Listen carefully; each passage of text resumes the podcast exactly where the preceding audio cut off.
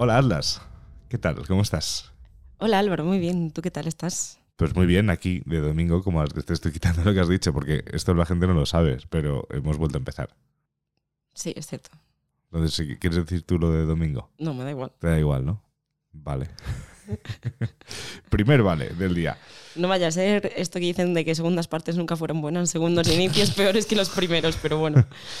Bueno, pues eh, lo que tenemos claro, eso sí, en este podcast en el que divagamos y vamos haciendo cosas, que este ya no es hablar por hablar, por hablar, por hablar, por hablar, sino de mal era malasaña. Que mola mucho más. Mola mucho más. De hecho, el final del otro podcast mm, lo dejamos, no nos despedimos, que normalmente se suele decir, bueno, tal, espero que lo hayáis pasado bien, tal, no sé qué. Pero es que después de decir perrea como lo haría Mahler, yo creo que ya no se puede decir nada más. Cualquier despedida que hagas después de eso queda mal por sí. Efectivamente que no vale. Efectivamente, que no vale. Pues, eh, pues, pues, ¿sabes qué me ha pasado? Em, me hace gracia porque, porque claro, em, eh, yo, he estado en Mallorca este fin de semana a grabar un podcast de fútbol. O sea, la antítesis de, un podcast como de manera malasaña. Pero eh, yo, claro, yo estoy, o sea, tú me estás metiendo en el mundo de Gustav Mahler en este tipo de mundos de exploración y de lunáticos con licencia. Y hoy en el aeropuerto he dicho, voy a ponerme la tercera sinfonía de Gustav Mahler mientras me espero al avión. Y iba con mi, iba con mi caraja un poco con, escuchando esa tercera sinfonía con el libro del que vamos a hablar hoy en el brazo. Y decía, joder, que se sienta a mi lado y vea, y vea el teléfono me vea con el libro, me vea escuchando a Gustav Mahler, va a decir, qué tío, qué tío más importante. Qué cultura. Qué cultura. ¿Eh? Y lo que no sabría ese señor es que, que aquí nos gusta perrear como lo haría Mahler. Que como diría Jeb Gambardella, solo es un truco. Efectivamente. Aquí solo hay trucos en este podcast. Es todo mentira. ¿Es todo mentira o no? Y hay que preguntarte cosas, como por ejemplo, en, qué, ¿En qué movida me vas a meter hoy? Pues hoy, bueno, de hecho lo voy a leer. Vale. Y luego voy a decirte de quién es. Este libro demostrará que la vida cotidiana de un genio, su sueño, su digestión, sus éxtasis, sus uñas, sus resfriados, su sangre, su vida y su muerte, son esencialmente diferentes de los del resto de la humanidad. Este libro único es, así pues, el primer diario escrito por un genio. Y ahora os estaréis preguntando, ¿quién es este flipado? Pues este flipado es Dalí. Nuestro querido Salvador Dalí, que además escribió, bueno, esto es de un libro suyo, que escribió él, que se llama Diario de un genio. Yo me lo encontré en el Thyssen y yo pensé que era típico libro que alguien escribe sobre la vida de. Pero no, no, se llama Diario de un genio y el título se lo puso él. Con lo cual, pues ahí ya os da una idea de, de qué vamos a hablar hoy, que es de los genios, la extravagancia, la locura y todo un poco en general. De hecho, el, el, eh, me ha hecho mucha gracia. Yo, o sea, yo me lo he empezado, o sea, no lo, bueno, ¿tú lo terminaste? No, la verdad es que no. Yo, a ver, yo iré como por la mitad o así. Yo no, yo por la primer, el primer cuarto. O sea, lo que me dio tiempo en el avión. O sea, para que el de al lado viese que estaba leyendo algo guay, ¿sabes? Y suficiente. Pero me, me hacía mucha gracia saber que estaba escrito por Dalí, imaginarme una voz de Dalí contándome todo eso. Me hacía mucha gracia todo ese punto. Y, incluso cuando pone alguna cosa así como con exclamación, me lo imaginaba gritando, tal, no sé qué. O cuando hablaba de los bigotes. Hay una frase que, de hecho, no sé en qué página está. Luego la busco si eso. Pero habla de los bigotes. Y yo como... Sí, cuando dice que quiere tener un bigote como el de Nietzsche, pero el de Nietzsche no le gusta, entonces que él tendrá el bigote más extravagante y más surrealista del mundo. Sus bigotes apuntarán hacia el cielo, sí, sí. Eso es. Entonces, me, o sea, me parece muy curioso. Y el cómo el. O sea, sin, sin yo haber embuceado demasiado en el libro, porque me falta, pero sí que me parece interesante lo que estaba leyendo y me parece entretenido y divertido. Eh, es muy curioso el, el, el, cómo se ve a sí mismo Salvador Dalí. Y me pregunto si todos los genios se verán de esa misma forma. Claro, el tema de la imagen que tiene Dalí de sí mismo, que mi pregunta es, tenía esa imagen de sí mismo o se proyectaba a sí mismo de esa manera, porque es otra de las dudas que, que a mí me surge leyendo este libro y que me gustaría también divagar un poco en este podcast acerca de ello, de si los genios cuando se muestran con esta extravagancia realmente son así, son lunáticos con licencia, o si se proyectan a sí mismos de esa manera. Claro, es que estaríamos entrando un poco en el, o sea, o sea, cuando tú hablas de proyectarse te refieres a que directamente él es así de excéntrico porque quiere demostrar que es así de excéntrico, ¿no? O sea, no es que lo sea realmente, sino que, bueno, de hecho cuando habla de los surrealistas, dice, yo tengo que ser el más surrealista de todos. ¿Te refieres a eso como proyección? ¿Te refieres a eso? O sea, sí, o hasta qué punto tú siempre fuiste así o te ha comido el personaje. Porque yo creo que también influye mucho la imagen que nosotros tenemos de nosotros mismos en cómo luego actuamos. Entonces me pregunto si Dalí en algún momento empezaría a crear como este personaje en su cabeza y a llevarlo hasta el límite más absoluto de la extravagancia. Yo creo que sí. O sea, yo, creo que, o sea, yo creo que me refiero. Que sí, que, que sí, que sí, que sí. Hasta luego, venga, chao. Vale. vale. No, yo. No, no era un vale, era un yo creo que sí, y iba a hecho una pausa mientras pensaba, iba, iba, iba a desarrollar ese sí. O sea, yo creo que, que, que sí, yo no conozco la obra en, profundidad de, Dalí, o sea, me falta muchísima información para llegar a esa conclusión, pero yo creo que el personaje que interpreta Salvador Dalí, o sea, mm, no dudo que sea una persona excéntrica y una persona con unas capacidades diferentes a, las de X personas, pero creo que sí que, ese esfuerzo, sobre todo, sobre todo en, lo poquito que, he consumido del libro, el, hecho de que cuando estás, eh, le aceptan en los surrealistas, en el movimiento surrealista, y para él es mucho más surrealista hacer todo lo contrario que piensan los propios surrealistas. Y por eso le acaban echando. Por eso le acaban echando, como le predijo Gala. creo que ese punto tiene que ser. Eh, o sea, tiene, que ser esforzarse. Es como si tú y yo ahora mismo decimos: Venga, va, esta semana vamos a ser surrealistas. De hecho, es que podríamos hacerlo. Así como molaría. es que realmente. sí, es que realmente molaría un montón como decir, esta semana voy a ser surrealista. Pero bueno, realmente él cuando habla de cuando llegó a la reunión en la que se iba a decir si le echaban o no, que llegó con un termómetro debajo de la lengua y no se lo quitaba y tal, o sea, y se iba quitando como capas de ropa, es todo, para mí eso es todo parte de una performance. Yo creo que sí. O sea, por eso digo que yo creo que Dalí sí que tiene una, parte importante de, de personaje, creo. Bueno, Dalí y mucha gente, o sea, incluso Bowie creo que tiene una gran parte de personaje. O sea, Bowie era un, para mí era un genio, sí, por supuesto. O sea, mm, no hay duda de que musicalmente es un tío increíble. Pero todos esos personajes que, en los que se convertía con cada disco, creo que al final estamos hablando de una persona que lógicamente está haciendo una performance. Tino Casal hacía performance y, y hasta Miguel Bosé hacía performance. Y creo que eso va también de la mano del, arte, del arte. Otra cosa es que lo podemos llevar también a la vida cotidiana con gente que a lo mejor no tan ligada al arte o a la música.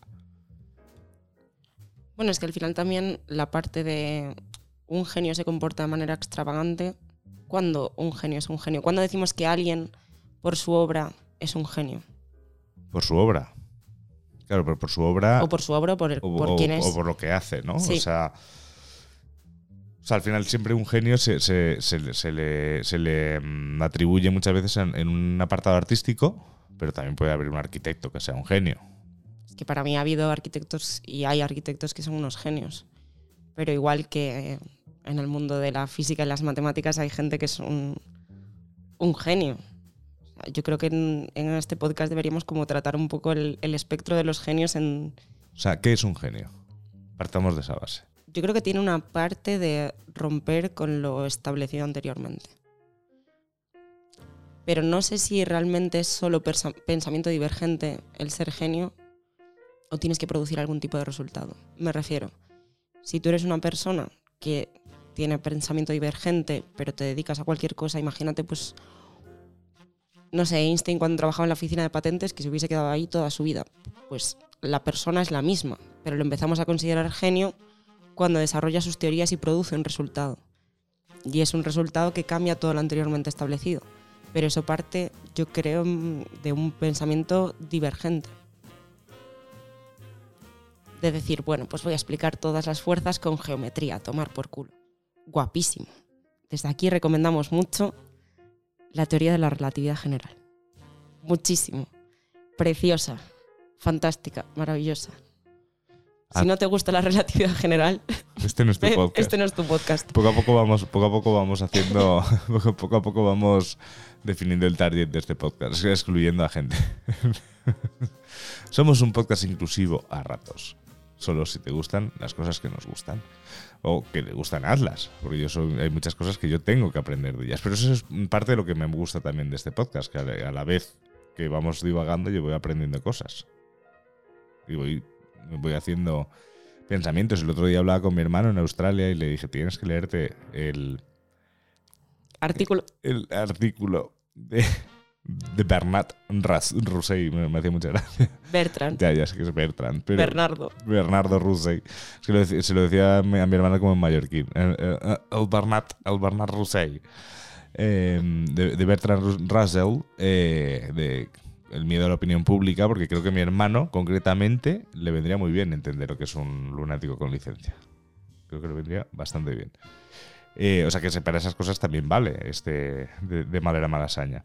Y estábamos hablando de genios, de que es un genio. Yo creo que al final el genio creo que tiene que destacar.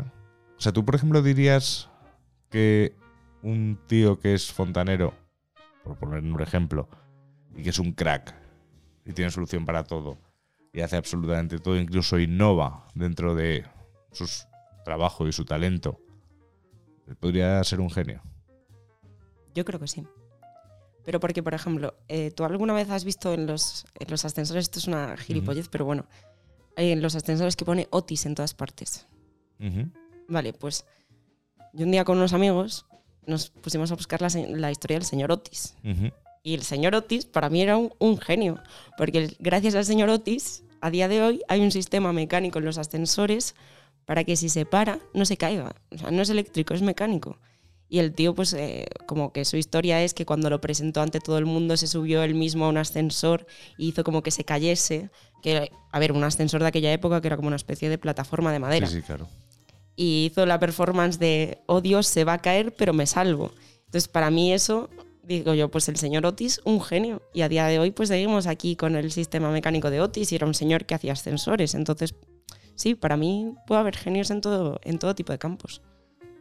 O sea, yo creo, creo que un genio, o sea, estoy de acuerdo contigo, o sea, que el, el- o sea, tú puedes ser alguien genial o puedes tener una genial, una genial idea de forma fantabulosa que es el, el- o sea, en cualquier campo, en todos, o sea, desde desde en la agricultura, desde al final eso es avance, ¿no? Eso para mí también es progreso, el, darle una vuelta a las cosas y, y mejorarlas, o a veces complicarlas, pero, pero en teoría mejorarlas. Lo que no tengo tan claro es que tenga que ir de la mano la extravagancia con, con la genialidad. Que ahí es donde te digo que creo que Dalí tenía mucho de performance y mucho de genio, pero, pero sin tanta performance creo que podría haber hecho las mismas cosas. Sí, es que para mí ese es un poco el punto que me hace reflexionar este libro de, de realmente hace falta ser extravagante porque sí que es cierto que un poco la cultura popular y yo creo que también pues en base a las películas que hemos visto siempre se presenta la figura de genio atormentado que parece que si no estás atormentado no eres un genio. Yo que sé, por ejemplo, la peli de Una mente maravillosa, eh, pues ese tío igual no habría hecho una peli suya si no hubiese tenido esquizofrenia y no estuviese no tuviese sus problemitas. Pero me refiero que al final yo creo que se ha potenciado mucho la idea de la extravagancia asociada a un genio y yo no sé hasta qué punto eso ha influido en, en cómo esta gente se proyecta a sí misma. E incluso pues esta idea de que, que esto es como un poco ligado de la mano del genio, va la idea esta de la gente inteligente no puede ser feliz. Sí, o al revés, ¿no? La ignorancia da la felicidad. Claro, A ver, el, el- También, o sea, creo que se tiende a romantizar mucho eh, ese, ese tipo de extravagancia o ese tipo de enfermedad que pudiese tener alguien que podría ser un genio, ¿no? O tener un Asperger o, tener una capacidad innata de hacer algo, pero a la vez carecer de habilidades sociales, por ejemplo. También creo que de eso tiene mucha culpa Hollywood y, toda la industria americana del entretenimiento que busca ideas eh, historias extraordinarias para poder hacer contenido extraordinario de alguna manera. Y, y, por ejemplo, si, eh, no sé, siempre se habla de Thomas Edison y de, y de, bueno, y todos esos inventos y de muchos inventores de cosas, pero, pero por ejemplo, es muy típico decir, ¿no? La fregona la inventó un español y el chupachup. Ponerle palos a cosas. Ponerle palos a cosas se nos da súper bien. Pero es que pero la fregona fue un avance muy gordo para la salud de la gente. Bueno, de las mujeres en ese caso. Porque en ese momento las que fregaban eran las mujeres. O sea, realmente, claro, a lo mejor hacer una película, una super mega producción de un señor que decide, anda, le voy a poner un palo al mocho de fregar. A lo mejor no es lo mismo. Entonces por eso a lo mejor hablamos menos o conocemos menos eh, historias de genios que no son tan extravagantes. A ver, porque al final la dosis de drama siempre te aporta ahí como mucho entretenimiento. la mayoría de películas que se han hecho de gente que es un genio, pues yo qué sé, pues de Stephen Hawking haces una peli porque al final es una persona que fue perdiendo su salud a lo largo del tiempo y ahí pues ya tienes tu dosis de drama. Eh, muchas películas de, pues yo qué sé, incluso no, basadas en hechos reales. Whiplash, por ejemplo. Peliculón. Vale, pero ¿qué te interesa a ti de esa película? ¿Que fuese un tío que era un genio con la batería? o toda la vida atormentada que tiene a raíz de eso. Te interesa la parte del tormento, por eso es carnaza, eso, eso vende. Eso vende, es que, es que ahí voy. O sea, si el concepto de genio, o incluso si vamos a la música, sin hablar tanto de genios, la figura del letrista, o del cantante, o del líder de la banda, ¿no? El, que parece que tienes que estar hecho mierda para escribir canciones. O sea, necesitas drama en tu vida para inspirarte y escribir canciones eh, que, demuestren que estás jodido, pero o sales de ello o, eres un cabrón porque estás jodido por algo, ¿no? Yo creo que eso es una historia que nos han vendido y no hace tanta falta. Pero fíjate que ahí es que eso me recuerda a una conversación que tuve con, un amigo mío cuando estábamos en, en Roma hace un mes, que estábamos hablando un poco de la música contemporánea. Eh, pero en el concepto de, pues, lo que viene siendo la música instrumental contemporánea. Y lo que es el, innovar por innovar y que de todas esas cosas quedarán para la posteridad o no. Porque, claro, tú lo piensas y dices, vale, transgredir por transgredir está bien, pero llegamos como a la conclusión de que lo que se preserva para la posteridad es aquello que saca algo de ti y que es algo sincero y la parte del drama un poco es que todo el mundo conecta con el drama.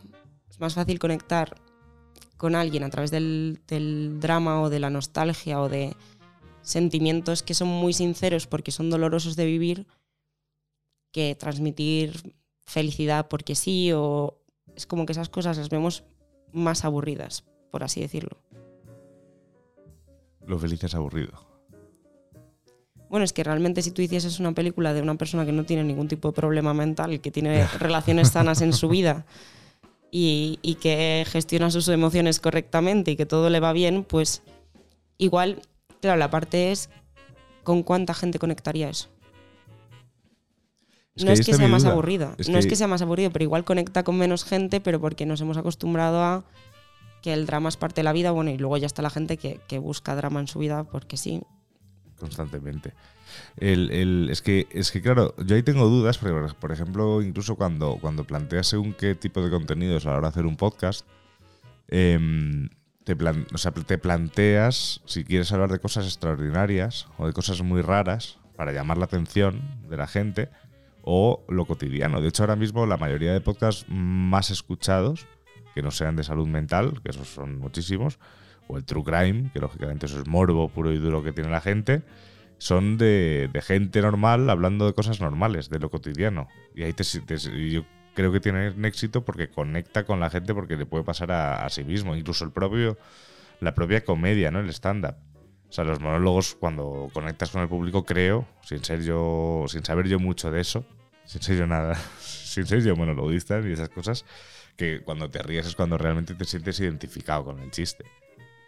Entonces, claro, luego ves estas producciones de, de, de Hollywood, como la última así que vi de ese rollo fue la de la de Serena Williams y Venus Williams, que es la historia de su padre.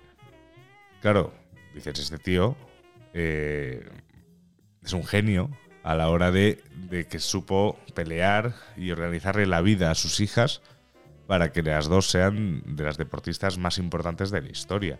O sea, son deportistas que se sientan en la misma mesa que, que Michael Jordan y que todas estas leyendas del deporte. Era un genio porque tenía el método Williams, se llama la película, y era un método de entrenamiento diario, sin una familia sin recursos, eh, nadie les hacía caso porque encima eran negros, eh, o sea, era como todo un drama absoluto que al final sale bien. Claro, a Hollywood lo que le mola es ese punto de drama. Luego está la visión, que eso también aparece un poco en la película, que lo interpreta Will Smith, que el tío era un cabronazo. O sea, el tío le estaba quitando la infancia a sus hijas. Solo por, el, por su sueño, que era que sus hijas fuesen las número uno del tenis mundial. O sea, las niñas pues luego lo fueron y supongo que estarán agradecidas a, su padre en ese, en, ese punto. Creo que no les gustó mucho la peli a ellas. Claro, pero yo lo que me pregunto con todo ese tipo de cosas es obvio que en el momento en el que funciona, pues la, en este caso, pues lo que decías tú de las hermanas Williams, pues al final estarán agradecidas a su padre porque todo el sufrimiento en parte, pues como que tuvo su recompensa. Pero mi pregunta es, ¿es necesario ese sufrimiento? ¿Es absolutamente necesario que eso pase? Porque creo que también con todas esas cosas lo que se asocia es que al final si no estás sufriendo es que no estás haciendo lo suficiente. Y yo, por ejemplo, en mi caso he luchado mucho contra esa, contra esa concepción. A mí me parece que a veces pues me ha parecido que si no estoy sufriendo en parte por lo que hago es que no me estoy esforzando lo suficiente. Y yo creo que al final, cuando la vida es una carrera de fondo, por mucho que tú sprintes, si no llegas al final, es decir, estos genios que sí, eras un genio y te suicidaste a los 27. Vale, pero es que fue un sprint fue un y sprint. la vida es una carrera de fondo. Eso Entonces, es. al final, creo que también hay, hay, hay parte de la concepción de si no estás sufriendo, no estás haciendo lo suficiente. Y yo no sé cuál es la respuesta correcta, pero la verdad me gustaría pensar que no hace falta. Por ejemplo, el otro día hablábamos de Bertrand Russell. Bertrand Russell para mí es una persona que estaba bastante mentalmente sana igual no en todos los puntos de su vida, pero sí que, por ejemplo, cuando escribe La conquista de la felicidad, ves que es una persona con una capacidad de gestión y una capacidad de análisis emocional brutal. Y eso no quita que no fuese un genio, y gran parte de lo que conocemos hoy las matemáticas es gracias a él. Y luego tienes pues igual a un coetáneo de, de Russell, que fue Wittgenstein, que, a ver, era una persona un poco lunática. Sea, me refiero a Wittgenstein sin es... licencia o con licencia? Pues no sabría decirte, pero es una persona que dijo, pues quiero ir a luchar al frente de la Primera Guerra Mundial porque, porque quiero someterme a eso y luego pues... O sea, tú le ves la, la cara y es cara de, de, de, lunático ya directamente. Luego, para mí, pues una de sus obras, el Tractatus, que en algún momento, pues igual también cogemos aquí alguna, bueno, no diría fragmentos porque no son fragmentos, porque son, ese libro está estructurado como con proposiciones filosóficas, entonces va derivando proposiciones de, de axiomas eh, generales. Y entonces igual pues leeremos algún fragmento. Y para mí ese libro es un libro muy bueno, pero luego tú ves la vida de Wittgenstein y dices, pues igual es que preferiría ser Bertrand Russell, sinceramente. Es que claro, a lo mejor para ser genio parece que es, o ese punto que estamos hablando de la extravagancia, pero que también puede, va de la mano de estar un poco loco. Porque también estás rompiendo, ¿no? Y, y, incluso si nos basamos en lo que nos contaba Russell el otro día, es que, es que al final lo que se escapa a la norma, la, la sociedad o nosotros mismos tendemos a tacharlo de loco o de algo que está mal. O sea, cuando, bueno, de hecho se ha hablado mucho, ¿no? De, de, si los locos realmente somos nosotros o, o los que llamamos locos. Pero retomando el, punto de si vale la pena ese sacrificio, o, por qué entendemos que ese sacrificio tiene que ser, o sea, se, ha aceptado como, como si no te sacrificas no te esfuerzas. Sí, como necesario. Como necesario. Yo no diría tanto si vale la pena, porque obviamente a la gente que le sale bien le vale la pena, pero me gustaría más pensarlo como es necesario. Ahí voy. O sea, creo que al final eh, la respuesta a decirte si es necesario es ver un poco la recompensa, ¿no? Saber la balanza de todo ese esfuerzo, todo ese sacrificio, lo que se ha conseguido a, cambio. Eh, más hoy en día, porque a lo mejor, o sea, bueno, no sé. O sea, Dalí, si no recuerdo mal, su padre era notario. Sí. O sea, estamos hablando de una persona que nace en una en el seno de una familia pudiente, que le expulsan, bueno, no sé, le expulsan del círculo familiar por sus excentricidades. Eh, Russell es hijo de un primer ministro. Estamos hablando de gente con, con, capacidad. Pero a lo mejor una persona hace años que, que, sacrificaba muchas cosas y, desarrollaba otras cosas muy interesantes y por eso pues, se le puede considerar un genio, eh, pues no tuvo una, recompensa material tan, tan clara. Hoy en día está clara cuál es la recompensa cuando alguien se sacrifica, porque los sacrificios hoy en día ya no se están ya no se refieren tanto al pensamiento o al desarrollo de una idea o de una filosofía, sino pues a un deporte, a el éxito eh, con la influencia, a todo esto, ¿no? O sea, wow, pues es que claro, es que yo tengo que sacrificar todo para convertirme en músico, cantante de rock. Pero ¿y si no lo llamas sacrificio y lo llamas elección? Exacto. Porque al final, por ejemplo, hoy estamos haciendo este podcast. Es domingo por la tarde. Efectivamente. Y al final yo podría plantearlo como estoy sacrificando mi domingo de estar en mi casa tirado en el sofá haciendo cualquier cosa y estoy aquí. Pero es que realmente no es un sacrificio, es una elección. El tema es que es decisión tuya, yo creo en parte vivirlo como sacrificio, ¿no? Y yo creo que también la parte del, sacrificio está muy en... Por ejemplo, tú no has escuchado a gente que, le han pasado cosas desagradables, y que te dice, no, yo estoy agradecido a esto que me pasó porque me ha hecho ser quien soy y me ha hecho ver la vida como la veo. Y yo, claro, ahí me pregunto la parte de, vale, pero ¿realmente era necesario? te pasó. Hay cosas que a veces a la gente le, pasan, cosas malas, y, se acepta porque la vida es así y no todo lo que te pasa es bueno. Y una cosa es que tú lo aceptes y digas, vale, pues me pasa esta putada, pero decir, lo agradezco porque me ha hecho ser quien soy. Es que igual podrías llegar a haber sido quien eres sin el trauma. Eso es. Igual el trauma, pues solo te ha aportado trauma y tú lo has encajado en ti mismo de esa manera, como diciendo, bueno, vale, pues me ha hecho ser quien soy y al final ves la parte positiva pero yo cada vez estoy como más en contra de esa idea de, no, lo, lo agradezco porque me ha hecho ser quien soy. Pues, pues igual yo te digo, yo no agradezco muchas cosas malas que me han pasado y estoy contenta con ser quien soy. Pero hay cosas que digo, si me las pudiese haber evitado, pues igual te digo, pues sí. Yo te puedo poner un ejemplo mío personal. O sea, eh, yo hace siete años más o menos eh, venía en una racha de tomar una serie de decisiones muy malas hacia mí, eh, que me metió en una espiral de mierda y de, y de vicio y de descontrol. Sodoma. Sí, básicamente. Y, y, bueno, y gracias a la ayuda, hubo un momento que exploté y, y, gracias a la ayuda de mis padres, pues salí de ese círculo y gracias a la ayuda de mis padres, de mi voluntad de cambiarlo y de todo eso. ¿Eso creo que a mí me ha enseñado cosas? Sí. ¿Agradezco haber pasado por eso para ahora mismo tener según qué puntos de vista? Para nada. O sea, desearía con todas mis fuerzas no pasar, no haber pasado por eso. De hecho, a día de hoy, y ya van.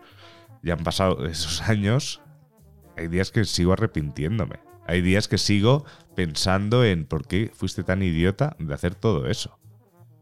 O sea, para mí decir, agradezco ese momento, haber pasado todas esas vivencias, porque ahora mismo tengo una visión de, de lo ordenada que puede ser una vida, eh, tal, me parecería mentirme a mí mismo. O sea, a mí esas decisiones me siguen pasando factura. O sea, me pasaron factura en una cosa tan sencilla como no poder trabajar en el sitio de mis sueños, que era Radio Nacional. Es así. O sea, es así. Radio Nacional, si nos estás escuchando, apadrina a un Álvaro. Nada, ya está, ya igual. Ahora tengo pod twist. Ahora ya me ahora ya me da lo mismo. Aparte, he visto que es incompatible tener una productora con, de sonido con, con un puesto de funcionarios. Ahora mismo ya eh, ese barco no es que pasó, pero, pero bueno, de momento está amarrado en otro sitio. Pero lo, que te quiero decir es que realmente esa- esas decisiones hicieron que yo re- retrasara eh, la posibilidad de decidir estudiar un máster de radio. Y si yo no hubiese tomado esas decisiones, eh, hubiese estudiado el máster de radio.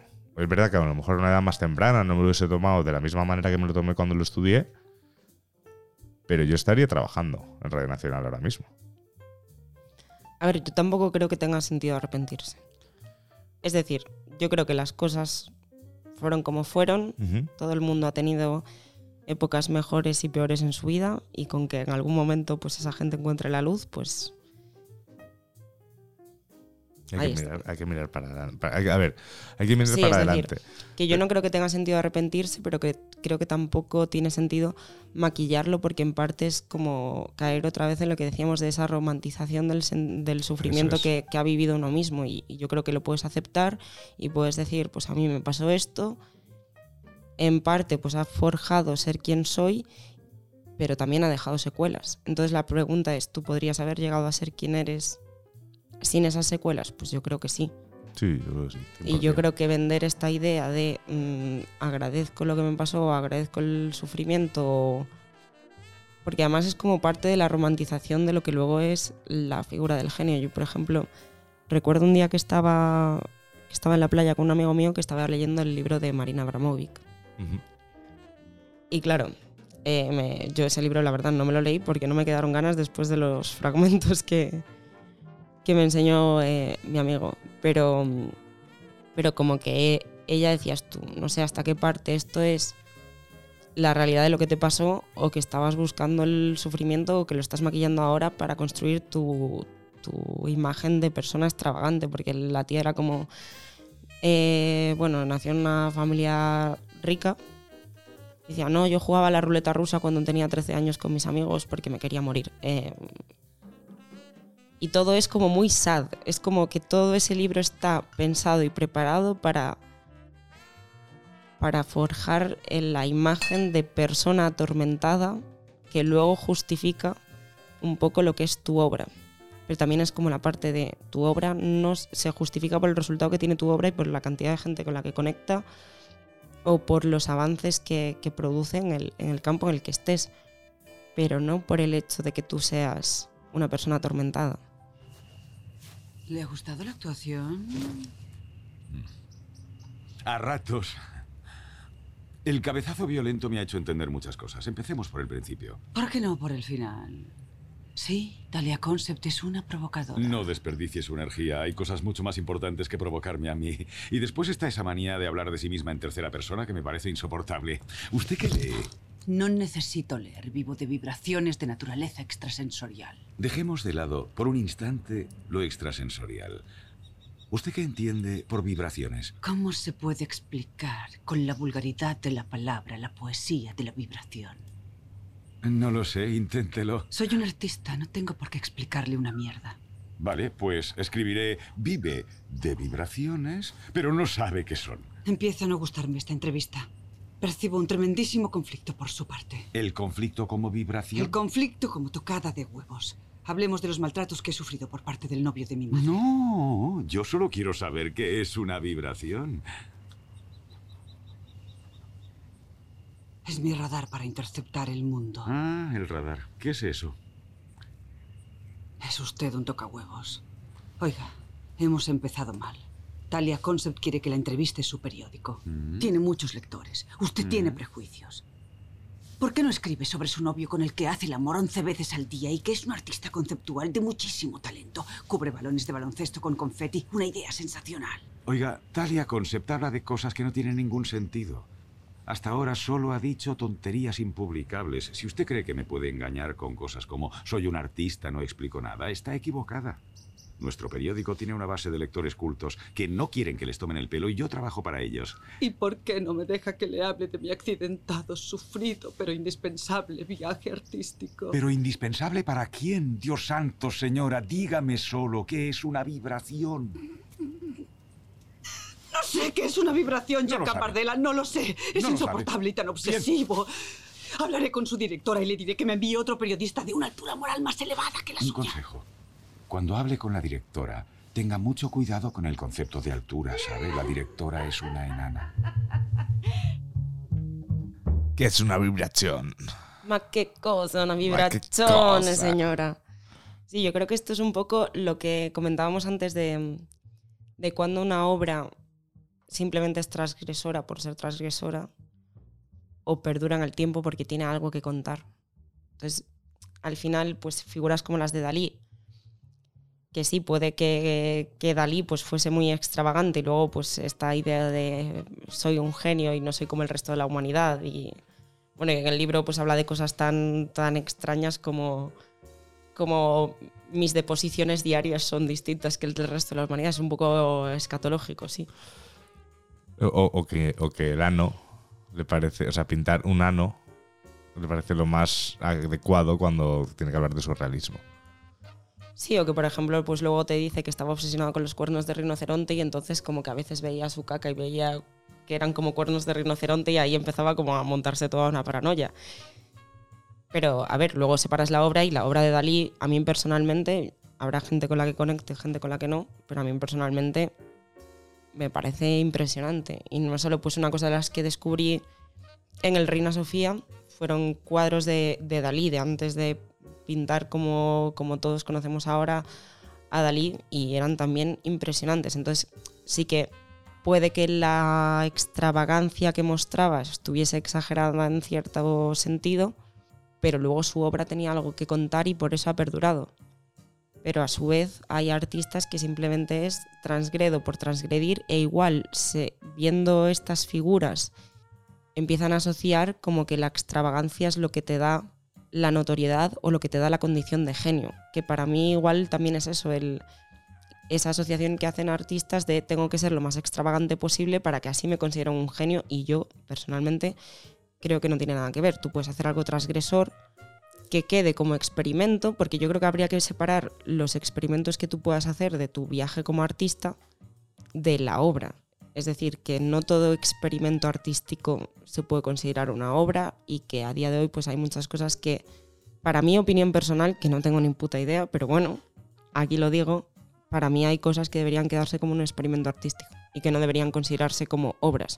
Por ejemplo, la obra de John Cage, hay una, una de sus obras más famosas que para mí no debería considerarse una obra y debería considerarse un experimento artístico, que es una obra que se llama 433 que es como típica obra que tú en el conservatorio y te la enseñan como momento histórico, por así decirlo, que son 4 minutos y 33 segundos de silencio. Pero que esto es una obra que, que se ha interpretado, eh, la gente llega al auditorio, hay una orquesta sinfónica y el director dirige durante 4 minutos y 33 segundos y nadie toca. Te pregunto, me- porque me produce curiosidad. Yo no sé cómo se dirige. O sea, yo soy de los que puedo hacer así con los brazos. eh, hace así. Y se queda cuatro minutos con los brazos así. No, él, él va marcando. ¿ah? O sea, va, va contando como el tiempo. Claro, él va marcando, pero no da ninguna entrada ni nada porque son 4 minutos y 33 segundos de silencio. De hecho, yo recuerdo que esto me lo pusieron cuando en el conservatorio, cuando yo iba en segundo elemental, que ahí yo tenía como 9 años. Y nos hizo muchísima gracia porque de repente se sacaba como un pañuelo del bolsillo, se secaba el sudor de la frente y nosotros decíamos, oh Dios mío, qué esfuerzo. Y pues tiene también otra obra que es eh, no sé cuántas personas en un escenario sintonizando una radio, pero aleatoriamente. Entonces es como experimentar con el ruido, que para mí como experimento está bien, Claro. pero de ahí a que puedas considerarlo como una obra, Tú sabes que hay, tú sabes que hay, hay ahora mismo está sonando una canción, no, no en este podcast, en el mundo, ahí fuera. ahí fuera, que la siguiente nota de la canción sonará en 2135 o una cosa así. O sea, la fecha me la he inventado, pero que es dentro de 60 años. es porque están haciendo un experimento en el que han escrito una partitura de, con una duración tan larga que se sigue interpretando. Es la canción más lenta del- de la historia. Para mí eso es un experimento. Eso no es una canción. De hecho, o sea, esto lo sé porque un, un compañero, ya te lo pasaré porque eso está guay. Y es un, un compañero mío de- de- del máster de radio. Hizo durante, cuando estábamos en Radio 3 los dos, bueno, él, él ahora sí que está, hizo un programa en el que hablaba de música y pero a la vez también de matemáticas y de un poco un poco todo para la verdad es que estaba muy bien y hab- había uno que cuál era respondía a la pregunta de cuál era la canción más lenta que podríamos eh, que interpretaba nuestra cabeza o sea que entendía nuestra cabeza. Y, llega- y llegó a este experimento. Claro a mí cuando él me lo contaba yo decía esto es un experimento. O sea, esto no, o sea, yo no puedo considerar canción una cosa que es que es imposible saber, o sea, cómo Pero está sonando. Igual que ahora mismo en el mundo de la música contemporánea se experimenta con obras que juegan con la composición en sonidos que el oído humano no puede percibir. Pero es que es distinto eso a la experimentación por la experimentación. Creo que la experimentación es necesaria para llegar a puntos distintos y para que el arte evolucione, pero no creo que debieran considerarse obras, sinceramente. No creo que 433 se pueda comparar a, a Mahler 3. Claro, a Mahler, a Mahler seguro que no. Bueno, pero es que es como también todas esas obras porque han perdurado en la historia y porque conecta con tantísima gente. Hay una canción de León Benavente que dice, ¿qué queréis saber sobre las canciones? Si están bien hechas no hacen falta explicaciones. Y a ver, igual como cuando la explicación de la obra es más importante que la obra en sí misma, porque luego John Cage pues tiene toda 433, pues él dice que lo hizo para experimentar con el sonido que hay en el silencio y con la inexistencia de silencio. Pero cuando la explicación es más importante que la obra en sí misma, es que para mí hay algo ahí que, es- que está fallando. Cuando, cuando necesitas explicar un chiste es que el chiste no está bien, no, está- no, no está- no es ejemplo, bueno, sí. básicamente. Entonces, el, el- eh, o sea, yo con las obras creo que sí que hay un punto de experimentación que está muy bien y de poner a prueba incluso los sentidos y cómo percibimos las cosas. El otro día leía un, un- un hilo de Twitter que hablaba un poco con todo el tema de las inteligencias artificiales y el arte, ¿no? Y decían, ¿por qué una inteligencia artificial nunca va a hacer no sé qué? Una cosa artística. Y hablaban del contexto, que al final una inteligencia artificial eh, puede interpretar toda la información que le das y crear cosas nuevas, pero le va a faltar contexto. Y ponía el ejemplo de un pintor, no me acuerdo del nombre, lo siento, soy fatal para ese tipo de cosas, eh, que presentó un cuadro de, creo que de 5 metros de, O sea, un lienzo de 5 o 6 metros, no sé, un cuadro de estos grandes, que era todo entero pintado de rojo. Y ese cuadro, él eh, claro, la gente decía, pues si es solo un cuadro pintado de rojo. Pero claro, resulta que es que este señor, en ese momento, para él el arte había llegado a un punto en el que había que terminar con todo y volver a empezar, con una cosa tan sencilla como los pigmentos. Entonces, para él su contexto era que esa obra suya eh, representaba como el renacimiento del arte de nuevo, o sea, empezar otra vez desde cero, porque ya se había hecho todo, entonces eh, tenía que empezar como desde cero. Ese cuadro incluso terminó acuchillado por, por un tío que, que que, decía que le estaban vacilando, que eso no podía ser una obra jamás. Y de hecho, incluso cuando le arrestaron después de acuchillarlo, argumentaba que no le podían detener porque el artista estaba esperando, o sea, el pintor de ese cuadro estaba esperando que alguien hiciese eso. Era parte del objetivo de la obra. Se ve que lo- lo- la historia comentaba que lo mandaron restaurar y que era muy difícil restaurarlo y de repente lo entregaron perfectamente restaurado y cuando se acercaron los que entendían vieron que el que lo había restaurado había cogido un lienzo nuevo Y lo había y pintado. había rojo. pintado con rodillo de pintar casas. O sea, se había dicho, ala, así está bien. Claro, pero ese punto, para mí, lo que tú dices de la inteligencia artificial no puede crear, puede crear cosas nuevas, pero le falta contexto. Pero para mí el tema de la inteligencia artificial es que hablábamos antes de los genios y el pensamiento divergente. Entonces, ¿hasta qué punto una inteligencia artificial puede tener pensamiento divergente? E incluso porque hay obras que, que puede que no conecten contigo y conecten con otra gente, que eso es, eso es otra cosa. O sea, yo hay cosas que me parecen preciosas y maravillosas y otra gente las ve y le parecen siniestras. Y sin ir más allá, pues el, el guardián de mi casa, que quienes conocen a Atlas saben que, que, le tengo mucho aprecio, que es un autorretrato de Hans Bellmer, que para mí es una locura de cuadro, que yo descubrí en un, en un museo en Berlín del surrealismo, de hecho. Y mm, para mí es una locura de cuadro, me encanta, me parece... Sí que tiene un punto de siniestro, pero me parece bello y siniestro a la vez.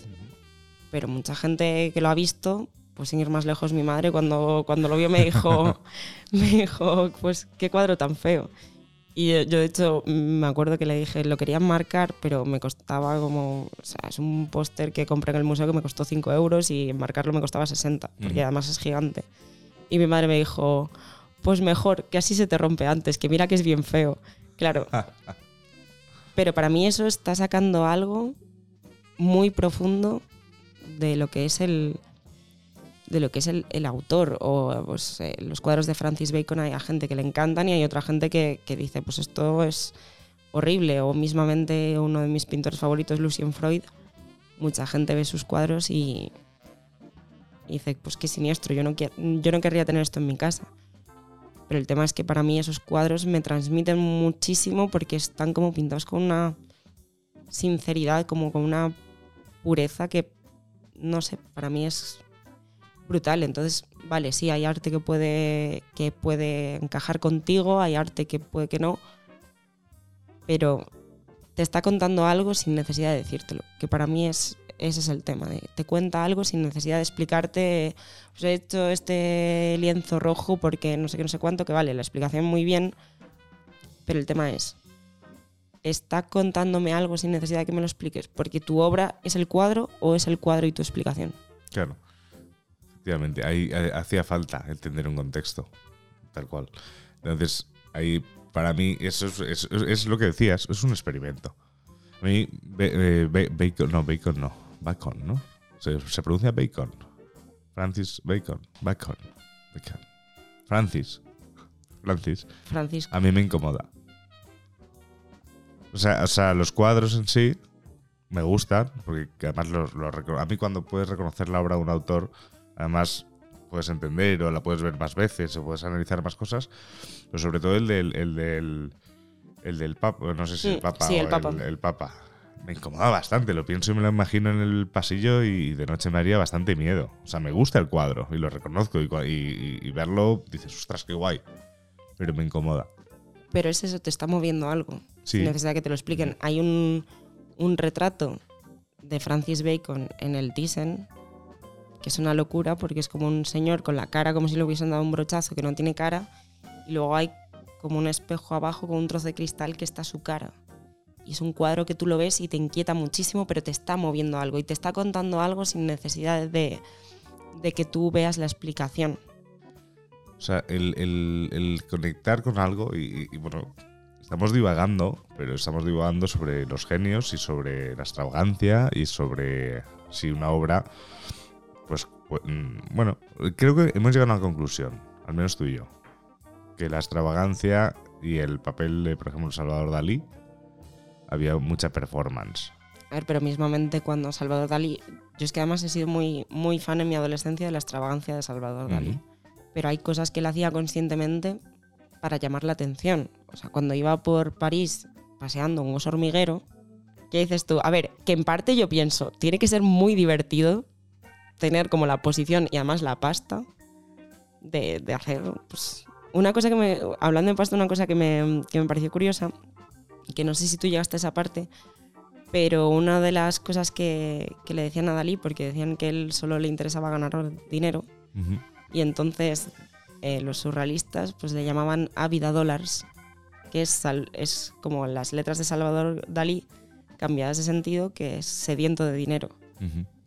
Y me pareció muy curioso porque Zetangana llamó a Vida Dólares a, un, a, uno de sus, a uno de sus discos. Así como dato, ¿Ah, sí? Me, sí, me hizo muchísima gracia. Pero claro, cuando tú tienes la pasta y la posición de, de hacer todo eso, o sea, Dalí quería llenar de, de cabezas, o sea, de, de, esqueletos de cabeza de, de rinoceronte media Cataluña. Porque para él era algo estéticamente precioso que encajaba muchísimo con el paisaje. Esto, pues, pues muy bien. Pues muy bien, majo. Es así. Claro que tiene que ser divertido y todo eso, pero él también hacía cosas para provocar. Claro, pero ahí, eh, pero ahí la provocación, o sea, la el, arte, o sea, yo creo que o sea, podemos hablar de que tiene que provocarte algo, ¿no? O sea, esa provo- eh, es a mí, por ejemplo, con lo que decíamos con, con Francis Bacon, que me, me provoca incomodidad, por ejemplo, ¿no? A mí la obra de Dalí como tal, a mí me gusta. O sea, las pinturas de Dalí, además me parece que son una pasada. A mí me parece O sea, una son locura. una locura en detalles, en incluso el, el trazo que utiliza Dalí a la hora de, de- de- no sé, me- me parece un trazo muy definido y es lo que me puede llamar más la atención. O sea, que, que dices, parece, parece estar hecho con Illustrator. Yo creo, creo que Dalí en Malasaña me daría un poquito de pereza, ¿sabes? O sea, sería de los de la gente de Malasaña que me podría dar pereza. A, lo mejor alguien dice, no, hombre, no, pero ¿cómo vas, cómo vas a evitar, o sea, cómo vas a, repudiar la idea de poder sentarte en una mesa con Dalí y compartir unas cervezas? Y digo, pues que a lo mejor era un gilipollas.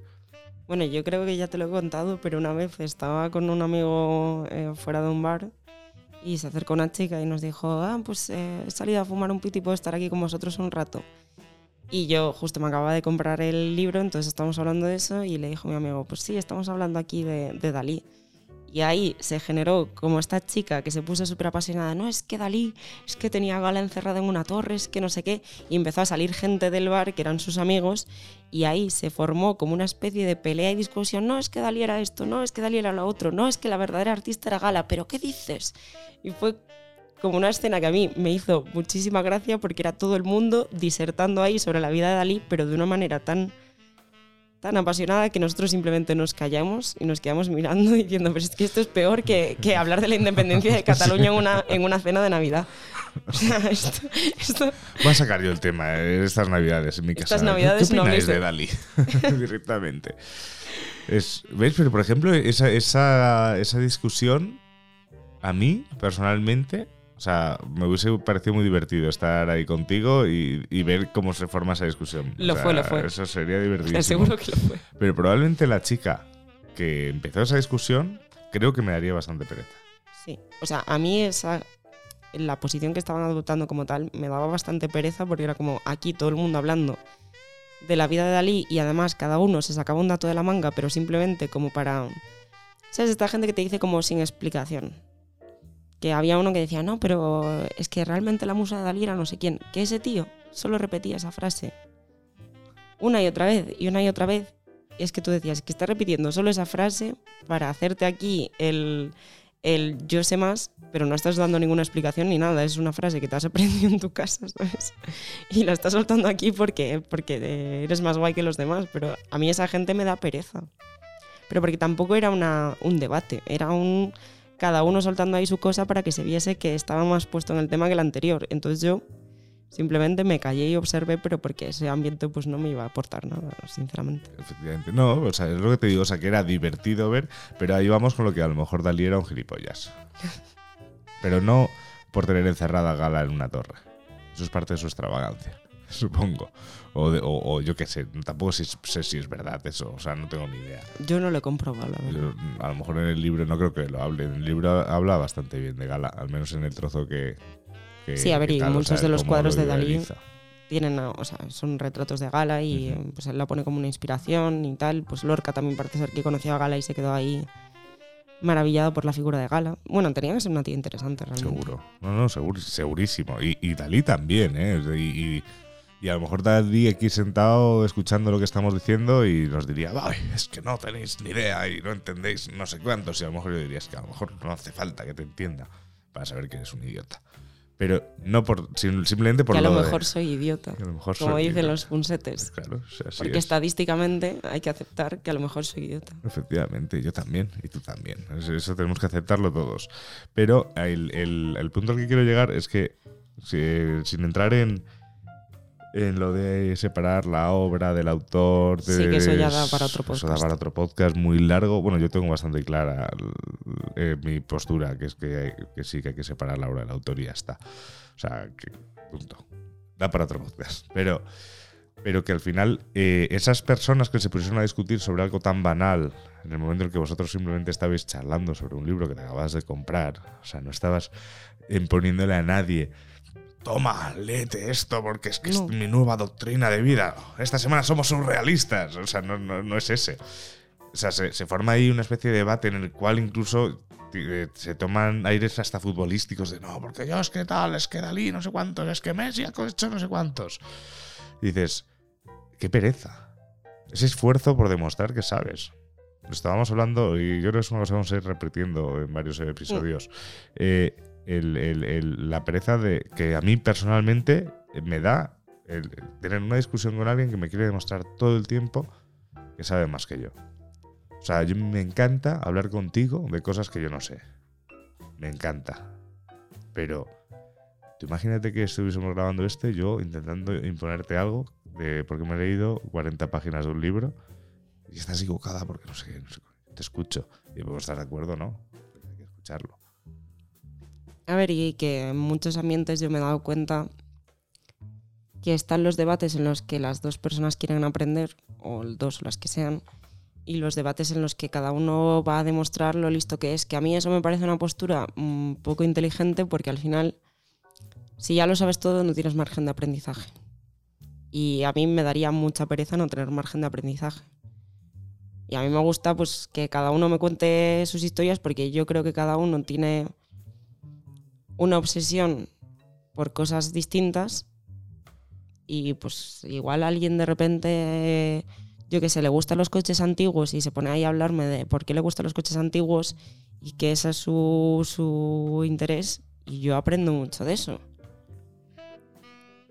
Igual que tenemos una amiga en común que, que nos habla de vinos y tú y yo pues no tenemos ni idea y el paladar pues lo tenemos como lo tenemos, pero, pero aprendemos. Y luego que a veces, esto lo, lo hablaba con un amigo que, que decíamos, nos creemos muy listos y luego la vida nos dice que somos unos idiotas. Y, y efectivamente, eh, me acuerdo cuando fuimos al... Un día nos levantamos a las 6 de la mañana para ver Roma al amanecer. Una idea ahí como muy de qué guay somos. Entonces, claro, nos levantamos con esa idea de, de qué guay somos, además, mm, un poco siendo haters de la gente que se saca la, la sesión de mi careto delante de la Fontana di Trevi, que a mí eso me da bastante pereza en general. Sí, lo de hacerse fotos con los monumentos. Hacer fotos a un monumento, bueno. Pero hacerte fotos con el monumento. Sí, como mi careto enfrente del David de Miguel Ángel, pues ok. Yo es que eso, la verdad, pues no lo comparto mucho, pero el caso es que nosotros nos fuimos ahí como de medio guays y llegamos al Vaticano. Y después de ir a la Basílica de San Pedro estábamos reventados, obviamente, y nos fuimos al Museo del Vaticano. Y entonces, como estábamos reventados, entramos y dijimos, pues vemos la Capilla Sixtina y nos vamos. Y de repente entramos ahí y dijimos, tío, somos dos paletos de mierda. O sea, si entramos aquí y vemos solo la Capilla Sixtina y nos vamos es para matarnos a los dos. Pero es que no solo fue eso, sino que ya estábamos reventados, salimos del museo y vemos en, la tienda de regalos una, lámina de la Escuela de Atenas. Entonces, claro, yo que muchos museos te venden láminas de cuadros que no tienen, que a mí me parece una cosa que, nunca he entendido, pero bueno, habría que hablar con las tiendas de los museos de por qué narices hacen eso. Que a mí es como si yo voy allí y me compro pues, una lámina de, de la Yoconda, pues no me parece que tenga mucho sentido, pero bueno. El caso es que lo vimos y yo le dije, tío, este cuadro está aquí. Plan, Me dijo, no, que va, eso está en el Louvre. Y yo, ¿estás seguro de, de lo que estás diciendo? Y me dijo, no sé, preguntamos. Efectivamente, la Escuela de Atenas está en el Museo Vaticano. Entonces nos tuvimos que salir del museo, volver a entrar, recorrerlo entero. Y luego, después de todo eso, que la verdad hicimos bien porque era para, para matarnos, y no solo eso, sino que es que además la entrada del Museo Vaticano, la ilustración que está en la, en la propia entrada, es eh, Platón y Aristóteles de la Escuela de Atenas, que es que éramos dos putos paletos. Después de todo eso, estábamos tomándonos un café, peor café de Roma, en, en el jardín del Museo Vaticano, y vemos como que hay unas letras arriba de, de- en, todo el edificio que ponen pues eh, Rafael, eh, Miguel Ángel, y de repente pone Da Vinci. Y digo yo, tío, ¿aquí hay algún cuadro de Da Vinci? Dice que va, no creo yo. Tío, vamos a comprobarlo. El San Jerónimo de Da Vinci. Efectivamente. Y otra vez para adentro. Entonces, claro, fue como un poco de qué guays nos creemos a veces y somos dos putos paletos que, no, que, que es que somos lo peor. Pero claro, a veces la vida te demuestra que, que- te, que te crees muy listo y, y eres un idiota. Sí, sí, sí, sí. O sea, es, es- o sea, es que pasa, pero eso yo creo que pasa con, en, en casi todos, en casi todos los ámbitos. El, joder, anda que no sé, de, de creer que sabes una cosa o, o afir- o afirmas fervien- fervientemente algo con. Yo, me acuerdo- yo, yo he tenido discusiones. Bueno, discusiones, debates o lo que sea por una fecha- Disertaciones. disertaciones. Por un tema histórico, a lo mejor, una fecha histórica. Y yo, tener claro que, por ejemplo, en la Segunda República era en. No sé qué, no, no me acuerdo de los años. Es que soy horroroso para nombres y fechas. Es mi némesis absoluto. Pero aún así, yo tener claro que era esto, esto, esto, esto, esto. Y, y luego es tan sencillo porque con estas máquinas del infierno que tenemos en el bolsillo, que son ordenadores, pues es tan sencillo como buscar en Wikipedia o en Google y te sale la fecha y te das cuenta de que estás llevas una hora firmando algo que es erróneo. Me ha pasado incluso, me pasó de pequeño, eh, yo estaba convencido que si quería hacer una balsa que no se hundiese, pues tenía que utilizar cinta aislante, porque aísla. Bueno, Y- la lógica está bien pensada. Claro, pues mis amigos que me decían, Álvaro, que no funciona así. Que no funciona así. Yo, yo todo el tiempo decía, aislante. Por lo tanto, aísla del agua, por lo tanto, la balsa no se hunde. Y me explicaron que era para un tema eléctrico, no tenía nada que ver con el agua. La vida nos puede demostrar muchas veces que somos unos idiotas. Yo es que de hecho antes igual era más como de afirmar cosas y hoy pues ya sabes que yo reculo muy rápido. En cuanto alguien me pregunta, ¿estás segura de eso? Siempre pienso, uy. Y muchas veces pues eh, no me lo estoy inventando. Me pasó que mm, estaba en un festival y estábamos hablando de, no sé quién dijo, craso error. Entonces yo dije, ¿sabéis de dónde viene eso- esa expresión? Del emperador Crasus que en su momento perdió una batalla en Roma. Y entonces, claro, y en el momento en el que me preguntas de, te lo estás inventando. Y yo dije, que no, que no, que no me lo estoy inventando. Y es que sí, que sí, yo, uy, pues igual me lo estoy inventando. Y lo buscamos y efectivamente era así. Pero mi primer, eh, y de hecho es que luego estuvimos todo el festival descojonándonos de eso, pensando, tú imagínate que eres del emperador Craso, pierdes la batalla y tus colegas diciéndote, te preocupes, tío, que la gente se olvidará. Que, que da igual, que, esto- días- que en esto dos en días dos días se les olvida, tal, y dos mil y pico años después, pues craso error. Gordo el error, ¿eh? Gordo- gordo el error. Ya, Pero- yo, te, yo te he contado una vez que a Lenin lo asesinó un mallorquín. Efectivamente. A Lenin lo asesinó un mallorquín. Te lo juro, te- es que además me acuerdo ese día, te lo juro, que de verdad, de Que sí, verdad. que sí. Bueno, bueno, Sí, que alguno de esos. Bueno, sí. A Trotsky. Eh, era Trotsky, era Trotsky. Y a lo mejor no asesino mallorquín, es lo que me contaron y me parece una idea tan guay como que Cristóbal Colón es de Feranich, un pueblo de Mallorca. Ojo, hay mucho fundamento en ese razonami- razonamiento. O sea, Cristóbal Colón será Cristófol, que es un nombre mallorquín. Colo- Co- Colom es un apellido super mallorquín. Colom, con, con E- con M. Yo es que creo que Cristóbal Colón es el tío que más gente se intenta atribuir su nacionalidad de todos los que han existido en la historia. O sea, me parece maravilloso eso. Hay- hay hay- había un grupo en Mallorca que se llamaba Osifar. Osifar era la empresa de limpieza de alcantarillados y de fosas sépticas. Y el grupo se llamó Osifar. Era un grupo como de mucho humor. Y tiene una canción que se llama Toffol Colom de Felanich a Washington. Que es- y cuentan la historia de todo eso. Y es que resulta que, que en un censo, eh, de- más o menos coetáneo a, a la época esa, en un censo ecle- eclesiástico, en un De bautismos. De, bautismos, sí que había un Cristófol Colom. Ojo ahí, genoveses. Ojo ahí, portugueses. Ojo ahí, eh, quien más se lo atribuya. Y ojo ahí, que si estamos hablando de gente que se cree muy lista y luego igual no es tan guay, ojo Colón diciendo, tengo aquí la pedazo idea para llegar a la India, llegar a América y decir, hostia, qué cambiados están los indios. Efectivamente, Cristóbal Colón. Genio y figura. Efectivamente, y alguien recordándote que, el mundo recordándote que igual no eras tan listo. Es craso error. Craso error. Craso Con error. esto no contabas, Col- Colón. Con esto no contabas. ¿eh? No, no, y, y- no, no, sí, sí, sí, sí, Cristóbal Colón.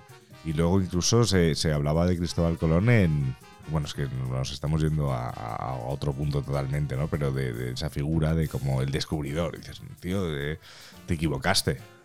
O sea, tenías razón que podías llegar a, a otro sitio, pero te encontraste algo muy gordo de, de camino. Y luego, bueno, y luego muchas cosas de, de leyendas negras y esas cosas. Pero bueno, igual podríamos decir que era un genio por el tema del pensamiento divergente. Es decir, alguien Sí. que se le ocurrió, ¿por qué no hacemos esto? Que al final pues llegó a otro lado, pero bueno. De hecho, creo, creo que lo que.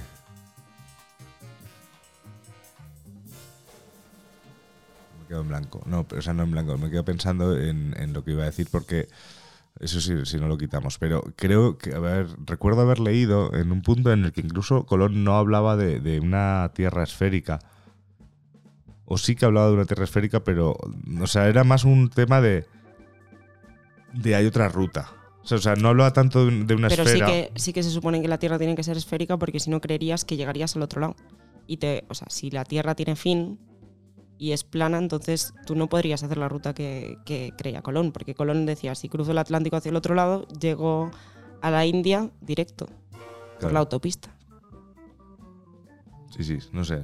Tengo que buscarlo, pero era, era una movida. Era, era una movida como que tampoco era ni siquiera lo de la Tierra re- redonda. Era como, hay una ruta más corta, pero sin dar la vuelta. Era como, hago un rodeo de otro tipo, no lo sé. No lo sé, Y, y tanto rodeo que llegó a América. tanto rodeo, dijo, "Uep, aquí estamos. Su mujer en casa, Colón, pero no, no me dijiste que llegabas el martes. Es que cambio de planes. Cambio de plan, es que no veas lo que he encontrado, menuda movida, vas a flipar. es, es así. Pero bueno, los genios, los genios, los genios, los genios. ¿Qué, qué mundo? O sea, hemos, hemos llegado a una. Por, por, por, por poner una, una serie de cosas más o menos encima de la mesa. Hemos llegado a la conclusión que la extravagancia no tiene por qué ir de la mano del genio. Que no por ser extravagante eres un genio. Efectivamente, muchas veces eres un gilipollas. Efectivamente, como, la, como el fragmento que hemos puesto de la película de la gran belleza. Eso es. Eh, que un genio eh, puede ser en cualquier ámbito, no solo en un ámbito artístico y científico, sino también en lo más cotidiano. También puedes encontrar auténticas genialidades. Sí, es que yo creo que habría más falta re- reivindicar los grandes genios que han sido genios siendo personas mentalmente sanas. Reivindiquemos a Richard Feynman, que para mí es un ejemplo clarísimo de alguien que dijo, ¿por qué no hacemos este cálculo con dibujos, diagramas de Feynman? Maravillosa idea. Le costó mucho explicarla porque la gente no la entendía, pero para mí es un, ejemplo de una persona que tenía una cabeza que funcionaba de manera muy divergente, que él también se entrenaba a sí mismo para que su cabeza siguiese funcionando así, pero luego me parece una persona que era socialmente hábil, que tenía una vida sana, que luego pues eh, ves cómo hablan sus hijos de él y, sus hijos dicen que era un padre espectacular y que no, no fue una figura de persona atormentada. Porque luego es que yo creo que eso te hace daño. Yo recuerdo la época en la que leía demasiado a la generación beatnik, porque fui muy, muy gilipollas y muy beatnik. Y claro, yo, yo pensaba como esa idea de, no, es que la vida es esto y el sufrimiento genera el arte y no puede haber belleza sin sufrimiento y a mí eso personalmente me hizo mucho daño. Me hizo mucho daño porque me hizo tener una visión de la vida bastante terrible. Como un eterno sufrimiento en el que solo nos queda la opción de buscar belleza en el sufrimiento, pero no podemos salir de aquí. Un poco, otra vez, la, una de las lecciones que, que yo veo muy reflejadas en, en la gran belleza. Esa parte en la que alguien ha perdido toda esperanza de que haya belleza en la vida sin sufrimiento y se queda anclada en el sufrimiento resignándose a, a vivir ahí y creyendo además pues que en parte la, la inteligencia te hace menos feliz. Qué movida la Qué inteligencia. movida la inteligencia, esto de la inteligencia. Es que me, venía a la cabeza con también, o sea, de la mano también del sufrimiento y de y de utilizar esa melancolía como para definir una personalidad. La peli de Alta Fidelidad, no sé si la has visto, de John Cusack, es de un libro de Nick Horby. El libro mola mucho y la peli, he de decir que también.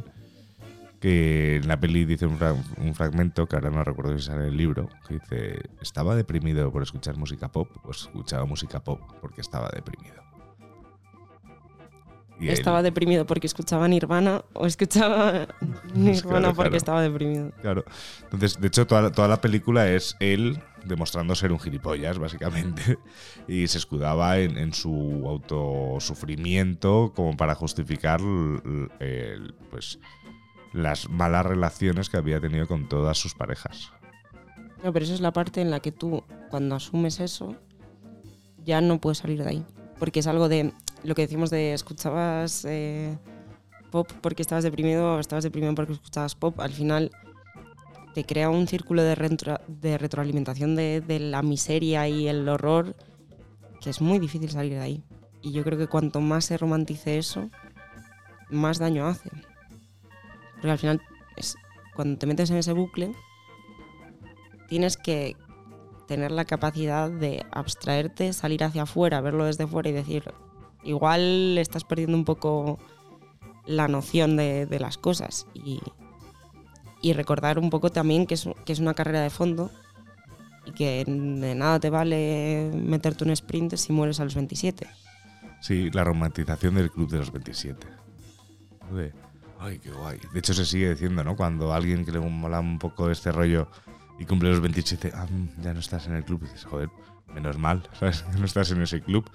Luego ya están los 33 con Jesucristo. pero pero que, que- al final es esa romantización.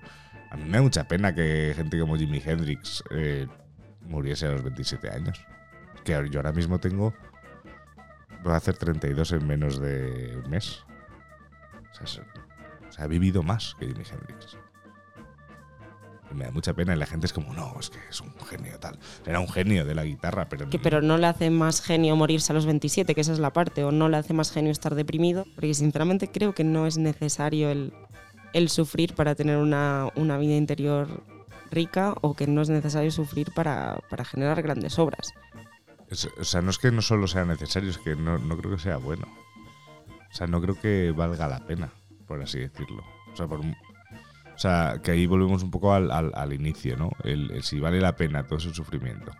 O sea, si, si realmente tiene sentido que alguien se implique, o sea, se, se meta en esa espiral eh, con el objetivo de ser brillante en, en un aspecto de la vida. Es como la, la serie esta que de Netflix, la de Gambito de Dama, Ujú.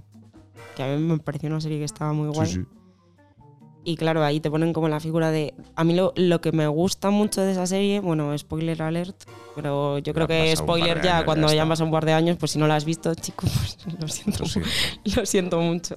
Y, y claro, a mí lo que me gusta de, de esa serie es que al principio está ella en una espiral de, de drogas, de depresión, de, y, y que al final, ¿ves? Pues me parece un muy buen ejemplo de que ella ha asociado que ella necesita eso para ser una genio en su campo y para que se le dé bien jugar al ajedrez. Y luego, cuando al final de todo ella es buena, sin drogas, y, se aparta de eso y, y se descubre a sí misma que no lo necesita, para mí es como gracias. Gracias por hacer una serie en la que, en la que se plantean estas cosas. En las que no. mm, Porque podrías haberlo acabado como alguien, pues yo qué sé, igual habría sido más dramático si luego eh, se convierte en una Grandmaster y, y se suicida. Pues igual sí habría sido más dramático, pero la parte de. Oye, que, que no necesitabas esto. Y para mí esa serie es como ella reforzándose a sí misma que sí lo necesita, porque estar en esa espiral de, de inestabilidad y de, y de drogas y de un remolino hacia la mierda es la que le hace ser buena en lo que hace. Y para mí es un poco eso de, jo, es que no te hace falta. Y si es necesario o no, para mí me parece importante porque igual si no hubiésemos tenido ninguna gran obra de arte o ningún avance científico, ninguna de las genialidades de las que disfrutamos ahora, sin sufrimiento, pues igual podrías decir, vale, merece la pena en todo caso porque si no, no hubiésemos tenido nada de esto. Pero si no es necesario, entonces eso simplemente es sufrimiento y ya. Es sufrir por sufrir. Es sufrir. Y es que no sé, es que el sufrir. El sufrir me pasa un poco como en el- con el cine de terror. Es que a mí no me gusta ver cine de terror porque me hace sufrir. Yo lo paso mal, sí. Lo paso fatal. Yo lo paso muy mal. Y, y prefiero no hacerlo. Hay grandes pelis de, de- de- de cine de terror, sí, pero las puedo perder, no me hace falta pasar por eso. No, y sobre todo si tú romantizas esa idea de estoy en la mierda y no paro de escuchar, pues eso, escucho Nirvana, leo a Bukowski, leo a, a Barrows y a Kerouac, eh, me recreo un poco en esta idea, entonces ya no sales de ahí. Hay, hay, hay un, hay un punto en el, en el diario de un genio de Salvador Dalí que, que creo que está bien como ir eh, Concluyendo. concluyendo, ir concluyendo, hablando otra vez del libro, em, que me hace mucha gracia cuando cuenta que su padre era súper ni- nietzscheano. Y, claro, que él toda la vida en el colegio tenía un profesor que decía que, que Dios no existe. Y él creció con esa idea, totalmente ateo y que Dios no existe. Claro, cuando se pone a estudiar a Nietzsche, de repente va Nietzsche y le dice que Dios ha muerto. Entonces dice, de repente, ese señor, eh, yo estaba convencido de mi ateísmo, pero como tenía que respetar todas las enseñanzas de Nietzsche, de repente yo pensaba que Dios no existía, pero ¿cómo no va a existir si se ha muerto? Y ahí pues empieza yo creo que la extravagancia del libro y compañía. Y si te parece, Atlas, podríamos concluir de una manera... mm, No vamos a tener una frase como la de perrear, como lo haría Mahler, Yo creo que aquí es bueno concluir citando a los punsetes, diciendo con lo tonta que es la gente y la de gente que hay que va de guay, estadísticamente hay que aceptar que a lo mejor soy un idiota.